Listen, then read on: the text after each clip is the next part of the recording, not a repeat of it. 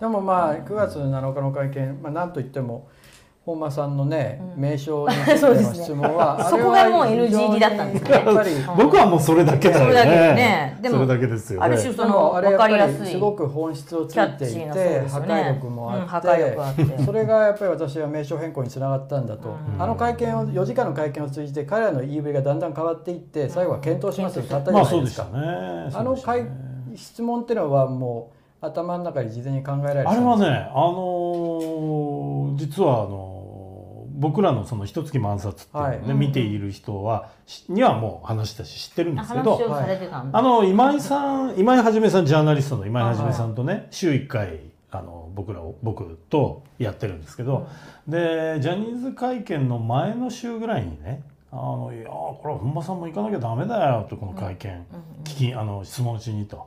で僕もね「いやめんどくせえなどうしようかな」って言ってたら「行きなよ」っつって。それでそのその時に今井さんがね「いやだってさ、まあ、これあれ社名変更しないなんて、あのヒットラー株式会社とかねスターリン株式会社そんなの存在するわけないんだから、やんなきゃダメでしょって。言ったんでそれ僕はそのままパクそれパクリもう丸パクでね。それオンエアで出てたんですか？出てた。あー出てた。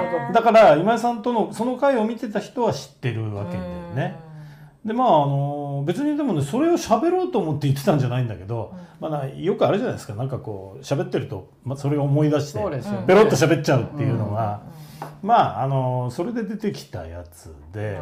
ね、まあ、僕はほらあのそもそもね記者でも何でもないわけでね。僕はまああの物書き本書きで、あのただまあこの件になんでこうやって絡んでるっていうかこの件を追いかけてるかっていうとやっぱこれはあの僕がずっと書いてきたその原発プロパガンダとかね要するにメディアとはい。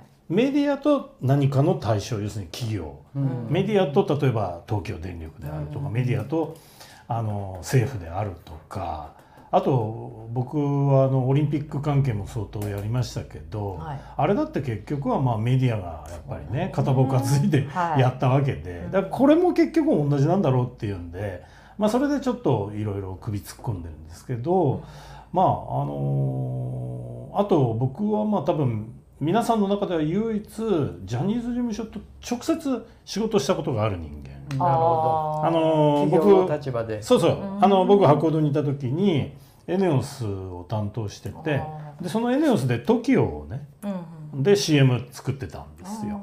でそれまではねあのエネオスって全部電通だったんだけどへまあそれを全部ひっくり返してうちにうちにしてね。でその時の その時の秘密兵器が TOKIO だったわけ。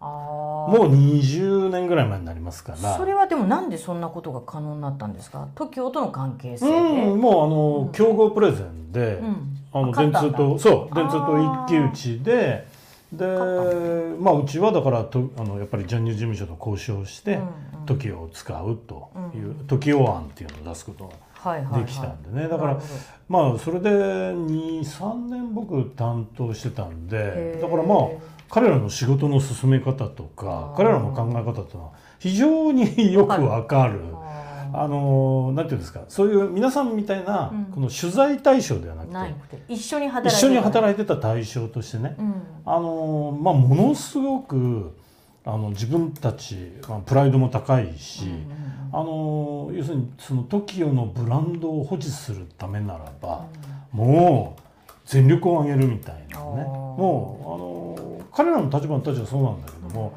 まあまあそのやっぱりもう20年前でも最強クラスの芸能事務所。はは。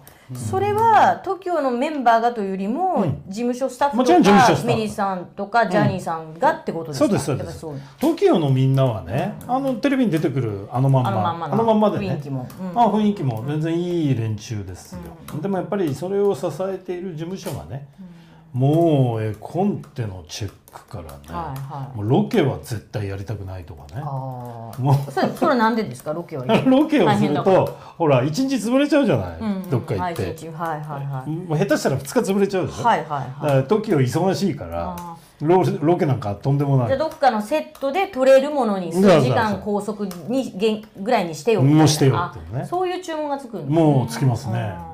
あの人気があるからだけどうん、なるほどね。ね。スケジュールがパンパンなんでしょううね、ん、まああとやっぱり一番他の事務所と違って驚いたのは、絵コンテを CM を作る時にまず絵コンテをまず事務所に見せてくれ。と事務所サイドに。事務所に。うん。普通はスポンサーに見せます。当たり前だよはいはいはいねスポンサーお金出してくれるんだから。あだから普通はスポンサーに見せてスポンサーがいいよって言ったやつを芸能事務所に持っていく、うんうん。当たり前ですよそうですよね。お金払ってるのはスポンサーでしょ？企業なんでしょ、うん。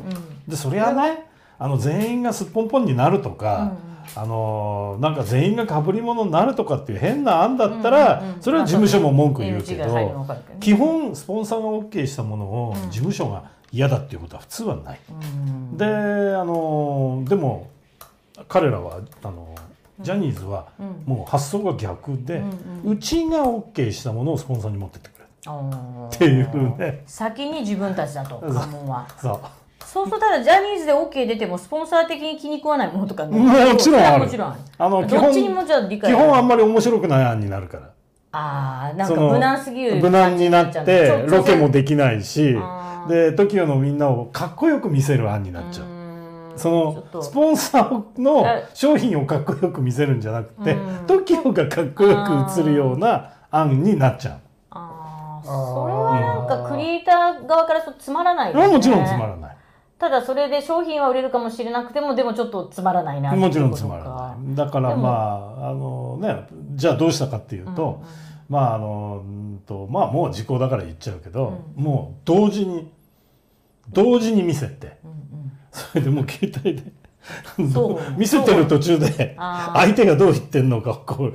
携帯で取り合ってて。ああ今回のはジャジャニーズはいけそうだなと、でスポンサーがうだうだ言ってるって言ったらお前もうジャニーズいけそうだから要するにこの二元中継的にやってるわけですよ、同時進行。あそれそう双方発そうしないと、はいそうです双方に言ってくるんですね。大変だそれなんかスポンサーとジャニーズ事務所と一択一択円卓でやっちゃえばいいってそういう問題でもないの。あそれはねそれはダそれをそれはねジャニーズ事務所が嫌がる。嫌がるの。あのだからジジャニーズ事務所は、ええ。あの自分私たちが上だと。いやいやそうじゃなくて自分たちがわがまま言ってるのっていうのは絶対言うなっていうわけ。そうバリバリですけどね。バリバリでまあ、しょそれぐらいいやもうバリバリバリですバリだけどですけど。あくまでも博報堂がやってることなんだとうん。そうそうそううそう。それで揉める揉めて、揉めるのは分かってんだけど、それを揉めるのなんとかするのが博報堂だろうと。または電通だろうと。やっぱりそれ何いいお客さんじゃないということですか。んあーやっぱり事務所相手になると大変だなみたいなやまあもう大変さで言えば1位2位でだ。もしその事務所に気に入られなかったらもう徹底的にいびられるんだよ。ね、いびられるってその後絶対組まないみたいな感じそうそう。それでもう本当にね電話にも出ないとかね。だからもうその電通とか行動でもジャニーズ担当して心身壊して辞めた人とかっていっぱいいますよ。電通博報堂にいる社員さんがうん心身壊しちゃう、うんなんかそのい陰湿ですよね。聞いてるとあのフリーランスのこあの方に対する、まあ要は批判的に書く記者はまず呼ばれないというだけでなく、どっか他で仕事をしようとしてもなんか潰ああされてる邪魔す邪魔をするね。タレントだけじゃなくて記者たちにもそういうことやってんだってのはびっくりやっぱりそういうなんて言うんだろうな、そういうのはあるねやっぱね。あなんか私も今回すごく思ったのは、非常に10月2日の会見でも象徴的だと思ったのは井ノ原さん自身がうん。中傷しないでくださいって言ったじゃないですか。でもその一方でそのルールを守ってくださいっていう、まあいいし私は犬笛だと思うんですけど、うん。犬笛吹いた犬笛に応えた、その喜び組の記者記者たちとか、そのおそらくやじ係と見られる男性とかわーって言って攻撃をさせる、うんだからそれって一種暴力だから DV っぽいドメスティックバイオレンス、暴力的なんですよやることが。うんそれがいろんななところであの共通してて、うん。それはこのついこの前増谷さんにお越しいただいて話したんですけれども、増谷さんはやっぱり正気を保つのが大変だったっていう言い方をしたんですよね、ジャニーズの近くで取材をしてて。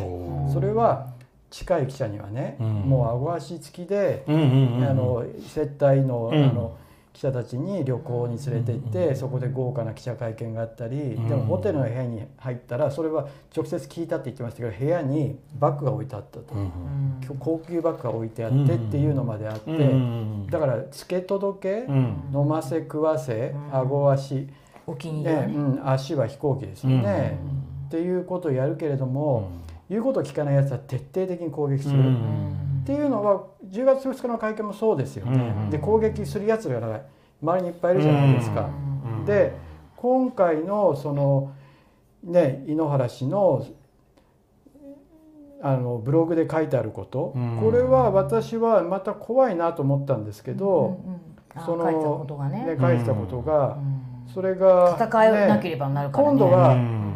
あのまあファンに対して私は犬笛を吹いてると思うんですようね。だから彼らが何か攻撃対象を決めて周りを動かすっていう非常に私は暴力的で陰湿と言っていいと思うんですけれども、うん。その体質がいろんなところで出てきている、うん。それはやっぱり企業カルチャーとして非常に異質だし、やっぱりそれこそがで性加害にそのままつながるじゃないですか、うん。その根本にあったのがジャニー喜多川氏の性加害でうん。人をコントロールする、ん。だからちょっと恐ろしいなっていうのがあの今回日経プレジプレゼントオンラインで私もインタビューしていただいたとタコワカ子タコワカ子さんっていう方がですね、これ彼女ツイッターで名前を出してあの発信していることなので大丈夫かなと思うんですけど、あの完全に出来になった、えーフリーランスのライターさんの一人なんですけどその理由というのがですね、本を出した出版社が昔ジャニーズと事務所と訴訟になっていたことから、うんこんな会社から本を出すようなライターを出入りさせるなということだったと。